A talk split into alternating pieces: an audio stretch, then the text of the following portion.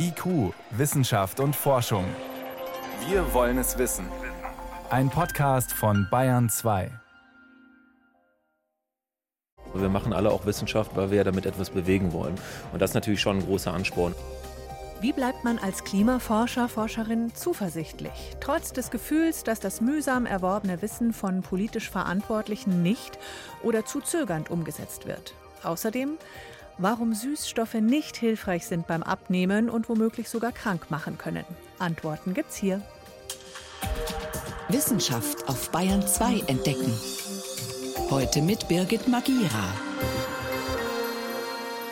Die Wochen vor Ostern, christliche Fastenzeit. Diese Zeit nehmen auch nicht religiöse Menschen zum Anlass, um die ein oder andere zu lieb gewonnene Gewohnheit wegzulassen.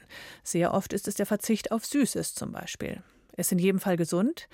Aber nur, wenn man nicht trickst. Wichtig wäre nicht nur den Zucker, sondern auch die Süßstoffe wegzulassen, wie sie in Diätlimos vorkommen oder auch die Zuckeraustauschstoffe, wie man zum Beispiel in Zahnkaugummis oder Mundspülungen verwendet. Denn viele wissenschaftliche Untersuchungen kommen mittlerweile zu dem Schluss, dass diese Süßungsmittel doch nicht so folgenlos oder gesund sind, wie propagiert. Gerade ist wieder eine Studie erschienen, diesmal im Fachmagazin Nature. Da kam raus, dass Süßstoffkonsum womöglich schlecht ist fürs Immunsystem. Meine Kollegin Daniela Remus hat sich das genauer angeschaut. Was genau wurde denn untersucht? Also dieses Mal ging es um einen speziellen Süßstoff, Sucralose. Das ist einer von insgesamt 19 zugelassenen Stoffen, die Lebensmittel süßen können in der EU. Das waren Experimente mit Mäusen und die erhielten eine extrem hohe Dosis von diesem Süßstoff und danach wurden die eben untersucht und da haben die Forschenden festgestellt, das Immunsystem der Mäuse war nicht mehr so schlagkräftig wie ohne Süßstoffkonsum. Das heißt, die C-Zellen konnten den Krankheitserregern im Blut nicht mehr so richtig effektiv etwas entgegensetzen. Und die T-Zellen, das sind eben ganz entscheidende Zellen des Immunsystems. Das sind aber halt erstmal nur Beobachtungen an Mäusen. Das ist ja immer schwierig, da direkt was abzuleiten. Ja, genau. Also diese Forschung, das haben auch die Forschenden selbst gesagt, die lässt sich nicht so eins zu eins auf Menschen übertragen. Schon erstens wegen dieser ganz extrem hohen Dosis, die den Mäusen verabreicht wurde. Und zweitens aber eben auch, weil die Aussagekraft von Tierexperimenten generell wirklich beschränkt ist. Aber trotzdem ist es interessant, weil das ja nicht die einzige Studie ist, die sich diesem Fragenkomplex nähert. Und die Hinweise, die wir aus diesen Studien bekommen, ist, dass tatsächlich der Konsum von Süßstoffen nicht so gesund ist, wie es ganz lange gedacht war. Also Ende Februar haben wir zum Beispiel auch beim BR ja über eine Studie berichtet. Das war das Süßungsmittel Erythrit. Und da kam bei heraus, dass also tatsächlich äh, durch den Konsum ein erhöhtes Risiko auf Herz-Kreislauf-Erkrankungen zu verzeichnen ist. Das klingt jetzt schon alles sehr danach, dass diese Ersatzstoffe auf ihre Art wirklich problematisch sind. Ja, das äh, kann man so sagen. Was man wissen muss, ist, es gibt zwei Klassen von Süßmachern für Lebensmittel. Also das eine sind Süßstoffe und die anderen heißen Zuckeraustauschstoffe. Die unterscheiden sich in ihrem chemischen Aufbau. Beide süßen und das zum Teil eben auch extrem viel stärker als Zucker. Beide Klassen von diesen Süßungsmitteln werden von den Forschenden untersucht und für beide Klassen gibt es Hinweise darauf, dass tatsächlich unerwünschte Nebenwirkungen ausgelöst werden. Trotzdem, man nimmt die ja zum Beispiel gerne, wenn man abnehmen will, bei Diäten angebracht oder nicht? Nicht unbedingt. Also genau das. Es, es, nehmen unheimlich viele Menschen, weil sie entweder schlank werden oder schlank bleiben wollen. Aber der Punkt ist, dass diese Süßungsmittel den Blutzuckerspiegel ansteigen lassen. Das hat ganz aktuell gerade eine israelische Forschergruppe gezeigt. Und das bedeutet, man hat mehr Hunger, mehr Appetit. Und wie wir alle wissen, dann fällt eine Diät nicht gerade sehr leicht. Und hinzu kommt eben auch, dass Süßstoffe im Körper, also genauer gesagt im Darm, eben im Gegensatz zu Zucker kein Sättigungsgefühl auslösen und deshalb führt eben dann letztendlich der Verzehr von diesen zuckerfreien Produkten eben auch nicht unbedingt zum Abnehmen, sondern man isst letztendlich dann häufig sehr viel mehr. Diät ist das eine, aber nochmal zu den gesundheitlichen Aspekten. Du hast Sucralose und Erythrit erwähnt und Krankheiten, die da begünstigt werden können. Machen da alle Ersatzstoffe in irgendeiner Weise Probleme? Also das trifft offensichtlich im Prinzip auf alle zu. Ganz besonders untersucht aber worden ist der Süßstoff Aspartam. Da gibt es beispielsweise eine Studie von französischen Forschenden, die herausgearbeitet hat, dass vermutlich ein gesteigertes Krebsrisiko und tatsächlich auch eine Zunahme von Herz-Kreislauf-Erkrankungen durch den Konsum dieser Süßstoffe bzw. Also von Aspartam feststellbar sei. Und zwar bei einer ganz normalen, üblichen Tagesdosis und wenn man das eben regelmäßig konsumiert. Mhm. Das Krebsrisiko betraf vor allen Dingen Brustkrebs, Bauchspeicheldrüsenkrebs oder Leberkrebs, aber eben ganz wichtig, alles, worüber wir jetzt gerade im Moment sprechen, das sind Studien, die enthalten Hinweise. Das sind aber im wissenschaftlichen Sinne noch keine Beweise, weil man eben nicht zeigen kann, dass der Süßstoff tatsächlich die Ursache ist, um zum Beispiel so einen Krebs auszulösen. Das klingt jetzt alles noch nicht nach einer eindeutigen Konsumempfehlung. Hast du trotzdem eine? Also ich denke, dass diese Hinweise wirklich ernst genommen werden sollten. Aber die Forschenden sagen alle, nee, jetzt keine Panik oder Alarm. Was fehlt, sind wirklich ganz belastbare Daten und es gibt eben auch Studienergebnisse, die sich widersprechen. Es müssten Langzeitstudien durchgeführt werden, um wirklich gesicherte Aussagen machen zu können über einen wirklich sehr, sehr langen Zeitraum und auch mit ganz genauen Erkenntnissen. Also welche Süßstoffe wurden genommen, wie viel davon, gibt es Vorerkrankungen, wenn ja, welche und so weiter und so fort. Also das ist ein generelles Problem bei Studien, die das Ernährungsverhalten untersuchen, weil man eben ganz viele Faktoren, die noch mit reinspielen in den Gesundheitszustand, weil man die da gar nicht so genau untersuchen kann. Am Ende heißt es dann doch wieder zum Zucker greifen? Nein, das sollte man jetzt auch nicht tun. Ähm, man sollte auf jeden Fall versuchen, eine zuckerreduzierte Ernährung zu sich zu nehmen. Das ist sozusagen die Empfehlung der Forschenden. Klar ist, die Lebensmittelindustrie wird dieses Feld nicht freiwillig räumen. Diese Süßstoffe sind ja in unheimlich vielen Fertigprodukten, die die Lebensmittelindustrie anbietet. Also Ketchup, Zahnpasta, Wurst, Pizza, Knabbersachen. Also das finden wir alles lecker, eben deshalb, weil es süß ist.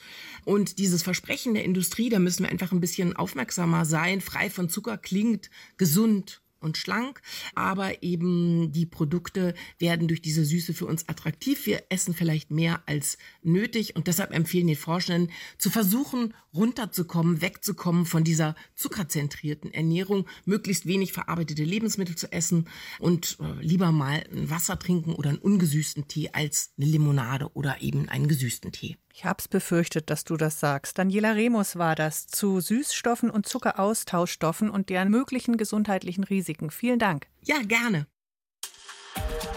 IQ, Wissenschaft und Forschung. Wenn Sie mehr wissen wollen, Hintergründe zum Programm von IQ finden Sie unter bayern2.de. IQ, Wissenschaft und Forschung. Montag bis Freitag ab 18 Uhr. So ziemlich jede und jeder hat ein Smartphone. Der Markt für die Betriebssysteme auf den Handys ist dabei fest in der Hand von zwei Anbietern. Apple mit seinem iOS und Google mit Android. Wobei mehr als 70 Prozent der Smartphones weltweit mit Android laufen. Die Marktmacht liegt also bei Google, bekannt für seine Gier nach Nutzerdaten. Und wenn man nun die eigenen Daten besser vor dem Zugriff der Datenkrake schützen möchte, eine französische Firma, Morena heißt sie, baut Smartphones, die mit einer Version von Android arbeiten, bei der möglichst viele ja, Arme dieser Datenkrake Google sozusagen ruhig gestellt sind. Christian Schiffer hat das Smartphone Morena One getestet auf einer Reise nach Barcelona. Die Sonne scheint, das Mittelmeer rauscht, ich bin in einer fremden Stadt mit einem fremden Handy. Das Morena Phone habe ich dabei, ein entgoogeltes Smartphone für 350 Euro. Anstatt Android läuft auf dem Gerät iOS, ein auf Linux basierendes Handybetriebssystem, das Gaël Duval ins Leben gerufen hat. Der Franzose steckt zugleich auch hinter dem Morena Phone. Im Bus vom Flughafen zum Hotel habe ich das Gerät eingerichtet und eigentlich mit einer Menge Gefrickel gerechnet. Stattdessen die Überraschung, es klappt wie am Schnürchen. Fotos, Kalendereinträge und Kontakte synchronisieren über die datenschutzfreundliche Morena Cloud.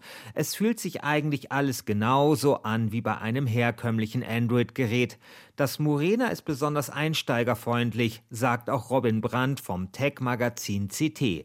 Sechs alternative Smartphones habe man getestet und bei keinem sei den Testern der Start so einfach gefallen. Das ist von der Bedienoberfläche ein bisschen an iOS, an die iPhones angelehnt und ansonsten eben dadurch, dass es viele Bordmittel vorinstalliert hat, muss man sich nicht mehr so viel kümmern, dass überhaupt erstmal das Grundlegende funktioniert, weil out of the box funktioniert da vieles bereits. Das alles datenschutzfreundlicher, als es Google tun würde. Und da es eben ein vorinstalliertes Telefon ist, fällt weg, dass man selbst das Custom installieren muss. Nicht nur ein Custom ROM, also eine Art inoffizielle Version eines Handybetriebssystems, ist bereits installiert.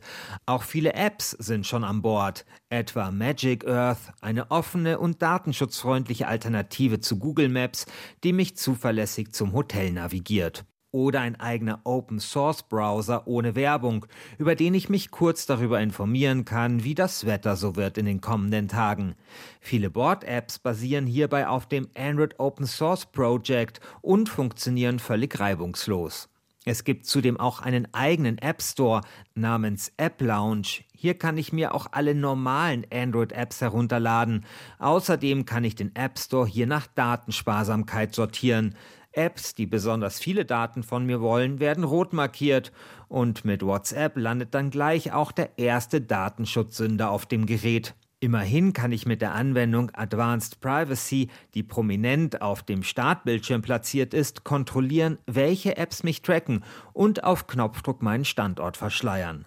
Das Morena erleichtert den Google-freien Urlaub also immens. Aber ganz ohne geht es nicht, sagt Robin Brandt. Daten fließen dann auch da manchmal ab an Google, einfach weil sehr viel über diese Google-Dienste funktioniert. Das ist mehr als die Google-Apps, die man so sieht. Im Hintergrund funktionieren diese Push-Benachrichtigungen, die Lokalisierungsdienste, das Bezahlen. Da funktioniert auf normalen Android vieles über die Google-Dienste oder fast alles. Und das alles muss ein Custom-ROM nachbauen. Das funktioniert mal gut, mal weniger gut. Vieles kriegen die Custom-ROMs schon gut hin. Bezahldienste so ein bisschen außen vor genommen. Und dann kommt natürlich das Problem, dass die Apps selbst, die man installiert, auch wieder Google-Dienste integriert haben. Das heißt, egal wie Google-frei ein Smartphone ist, man muss dann selbst danach auch noch drauf schauen, dass man nicht so viele Apps installiert, die dann doch wieder die Google-Dienste aufs Smartphone holen. Trotzdem ist das Morena ein solider Kompromiss. Das gilt auch für die Hardware. Die Kamera reißt keine Bäume aus, aber ein paar brauchbare Fotos von der Sagrada Familia bekomme ich damit schon hin. Und dennoch, auch wenn das Morena Phone für die meisten Smartphone-Anwendungen völlig ausreicht, ist es unwahrscheinlich, dass in Zukunft die meisten Menschen iOS und Android abschwören und das Duopol der Handybetriebssysteme erschüttern werden. Und das ist bedauerlich, findet Sebastian von Bomhardt.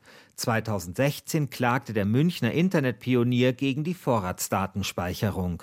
Denn wenn ich nur noch zwei Marktteilnehmer habe und davon ist einer so klein geworden wie iOS inzwischen und Android ist ja der inzwischen übermächtige Anbieter, dann kann es sein, dass sich iOS nicht mehr darum kümmert, coole neue Sachen zu machen, sondern Sachen zu machen, die Android nicht kriegt oder nicht kann. Einfach nur, um nicht den Markt zu verlieren. Mehr Vielfalt bei den Handybetriebssystemen wäre also wünschenswert. Alternative Smartphones existieren aber bislang nur in der Nische und das wird wohl auch eine Zeit lang so bleiben. Wer nach Geräten jenseits der Google- und Apple-Welt sucht, der kann neben dem Morena auch das IOD-Phone ausprobieren, das ebenfalls aus Frankreich kommt. Eine weitere Alternative ist das Pinephone aus Deutschland, das aber laut Robin Brandt von der CT noch nicht besonders alltagstauglich ist. Und noch eine Möglichkeit gibt es, Wer etwas Zeit und Geduld mitbringt, kann auch versuchen, sein aktuelles Google-Telefon zu entgoogeln. Für den großen Teil der Benutzerinnen und Benutzer ist vermutlich der einfachere Weg, über ein bestehendes Android zu versuchen, dort eben Google ein bisschen auszusperren, wo es auch Möglichkeiten gibt. Diese alternativen Apps, die bei Morena gezeigt werden, die kann man ja auch auf normalen Android-Telefonen installieren. Dazu braucht man kein Custom-ROM und kann trotzdem so Google etwas mehr aussperren, als es vielleicht im Auslieferungsstatus der Fall ist. Alternative Betriebssysteme für Smartphones wollen die Datenkrake Google zähmen. Ein Bericht von Christian Fischer. Bayern 2. Wissenschaft schnell erzählt. Heute mit Helmut Nordwig und es geht zunächst um den Ursprung des Coronavirus. Ob es von wilden Tieren übergesprungen ist oder im Labor entstanden und dann vielleicht durch einen Unfall auf uns gekommen ist, darüber ist ja viel gerätselt worden. So langsam entwickelt sich diese Suche zu einem Krimi. Da hat ja in den USA das FBI vor einigen Wochen verkündet, das Virus sei wohl im Labor entstanden. Ja, und jetzt weisen Spuren doch wieder auf den berühmten Wildtiermarkt in Wuhan. In China, da gibt es jetzt Proben von Abstrichen, die chinesische Experten Anfang 2020 dort gemacht haben.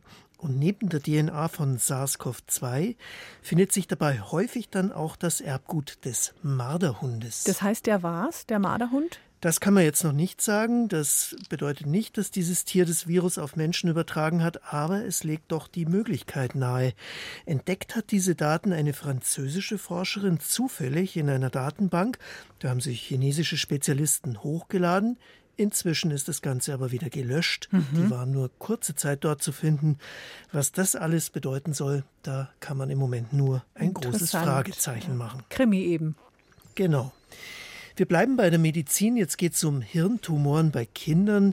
Die können jetzt viel genauer diagnostiziert werden mit Hilfe von Computern. Mhm. Es gibt sehr viele verschiedene Tumorarten bei Kindern, 150 ungefähr, das sind mehr als bei Erwachsenen mhm. und die müssen ganz unterschiedlich behandelt werden. Und die Schwierigkeiten, Schwierigkeit für Ärzte ist hier, dass Gewebeproben, die man ja dann nimmt, ja. oft nicht aussagekräftig genug sind. Das Erbgut aus diesen Gewebeproben zeigt sich jetzt, das kann zusätzlich helfen.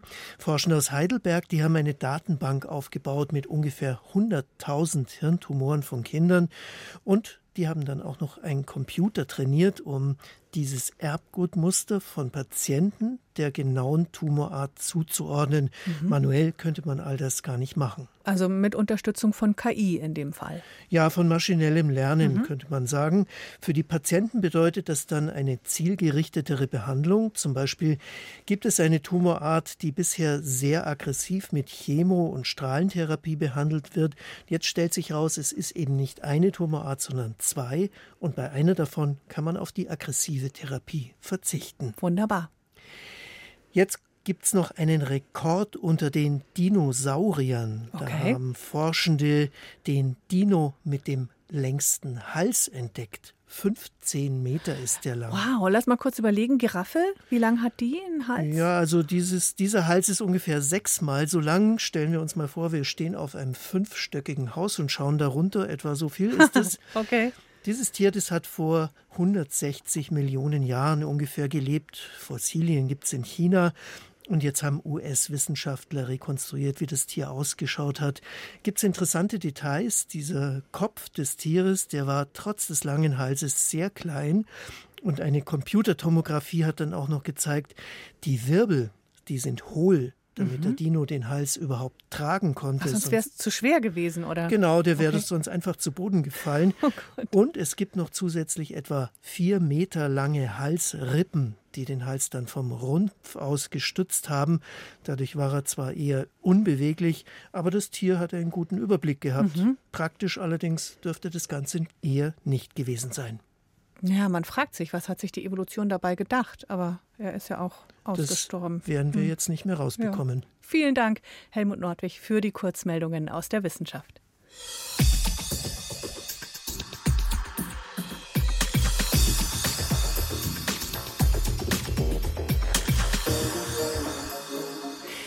Eigentlich ist schon längst alles Wesentliche bekannt zur Klimakrise. Mit jedem neuen Weltklimabericht wissen wir besser, was zu tun und was zu unterlassen ist. Und doch passiert zu wenig, zu langsam. Die Zusammenfassung, die kommenden Montag erscheint, bringt genau deshalb keine neuen Erkenntnisse, sondern klarer und schärfer die Dringlichkeit auf den Punkt.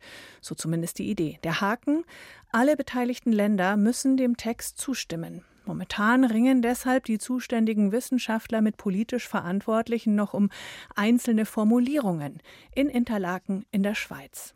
Bayern 2 Reporterin Jenny von Sperber hat einige Autorinnen und Autoren des Weltklimaberichts dort gefragt, wie frustrierend ist das, wenn die Warnungen und auch Vorschläge, was man tun könnte, kaum umgesetzt werden?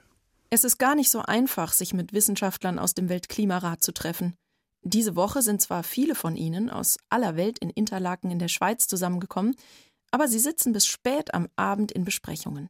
Ab und zu sieht man den einen oder die andere mit einem Laptop oder einem Pizzakarton unterm Arm von einem Besprechungsraum zum anderen laufen. Sie haben viel zu tun. Wort für Wort muss eine Zusammenfassung des aktuellen Weltklimaberichtes abgesegnet werden.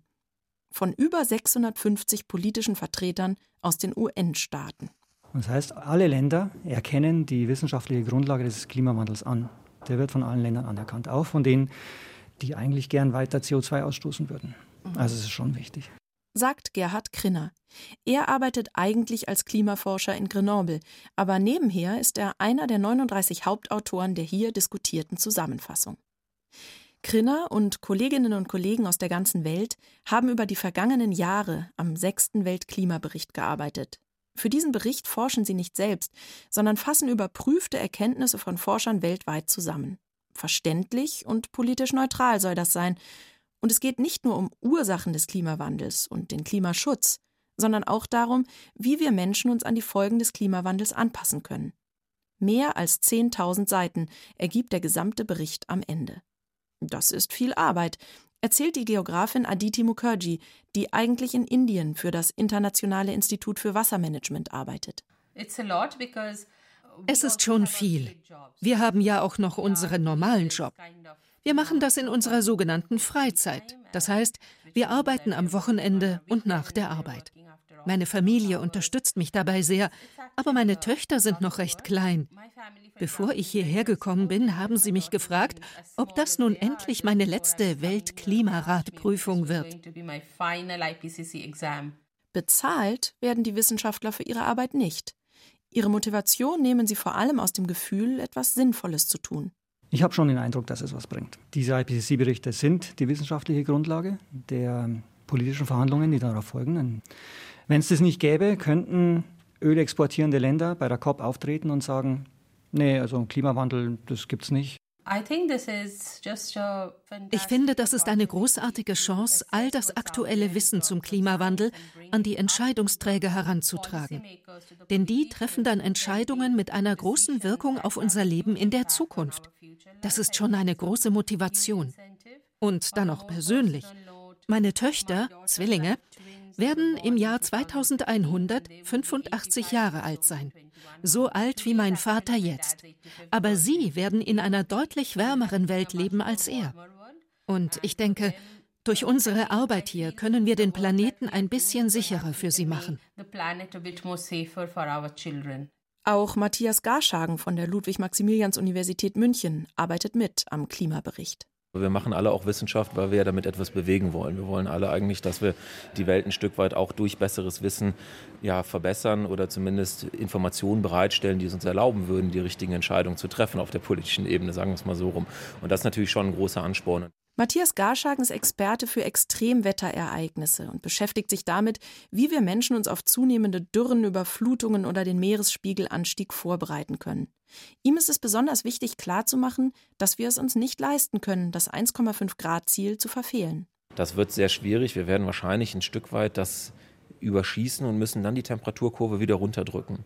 Jetzt gibt es die Überlegung, ja, dann könnten wir ja heutzutage ein bisschen schludern, weil heute Emissionsreduzierungen sehr schwierig sind und werden das später schon besser schaffen. Wir haben später vielleicht in der zweiten Hälfte des Jahrhunderts bessere Technologien zur Hand und so weiter.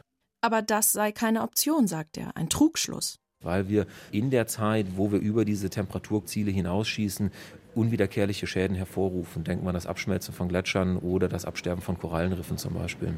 Es tue sich zwar was, um die CO2-Emissionen zu drosseln, aber doch viel zu langsam. Frustrierend, sagt auch Gerhard Krinner. Aber wir sind ja auch nicht völlig naiv. Wir wissen, dass die Grundlage des Klimawandels, die CO2-Ausstöße, die sind auch gleichzeitig die Grundlage unserer Gesellschaft, der Energie. Das ist also die Grundlage unseres Reichtums im Wesentlichen. Und deswegen ist es extrem schwer, das zu ändern. Und deswegen äh, sind auch kleine Fortschritte, die wir gemacht haben. Tatsache, dass die CO2-Ausstöße zwar heute immer noch ansteigen, aber nicht mehr so schnell wie früher. Das sind auch schon Erfolge. Kommenden Montag erscheint der sogenannte Synthesebericht der sechsten Sachstandsberichtsreihe des Weltklimarates. Jenny von Sperber hat mit einigen der Autoren, Autorinnen über deren Frust und Zuversicht gesprochen. Warum tut sich der Mensch so schwer beim Kampf gegen den Klimawandel? Genau das ist auch der Titel einer Bayern 2 Sendung zu finden in der ARD Audiothek. Halb sieben, das war's mit IQ Wissenschaft und Forschung. Am Mikrofon war heute Birgit Magira.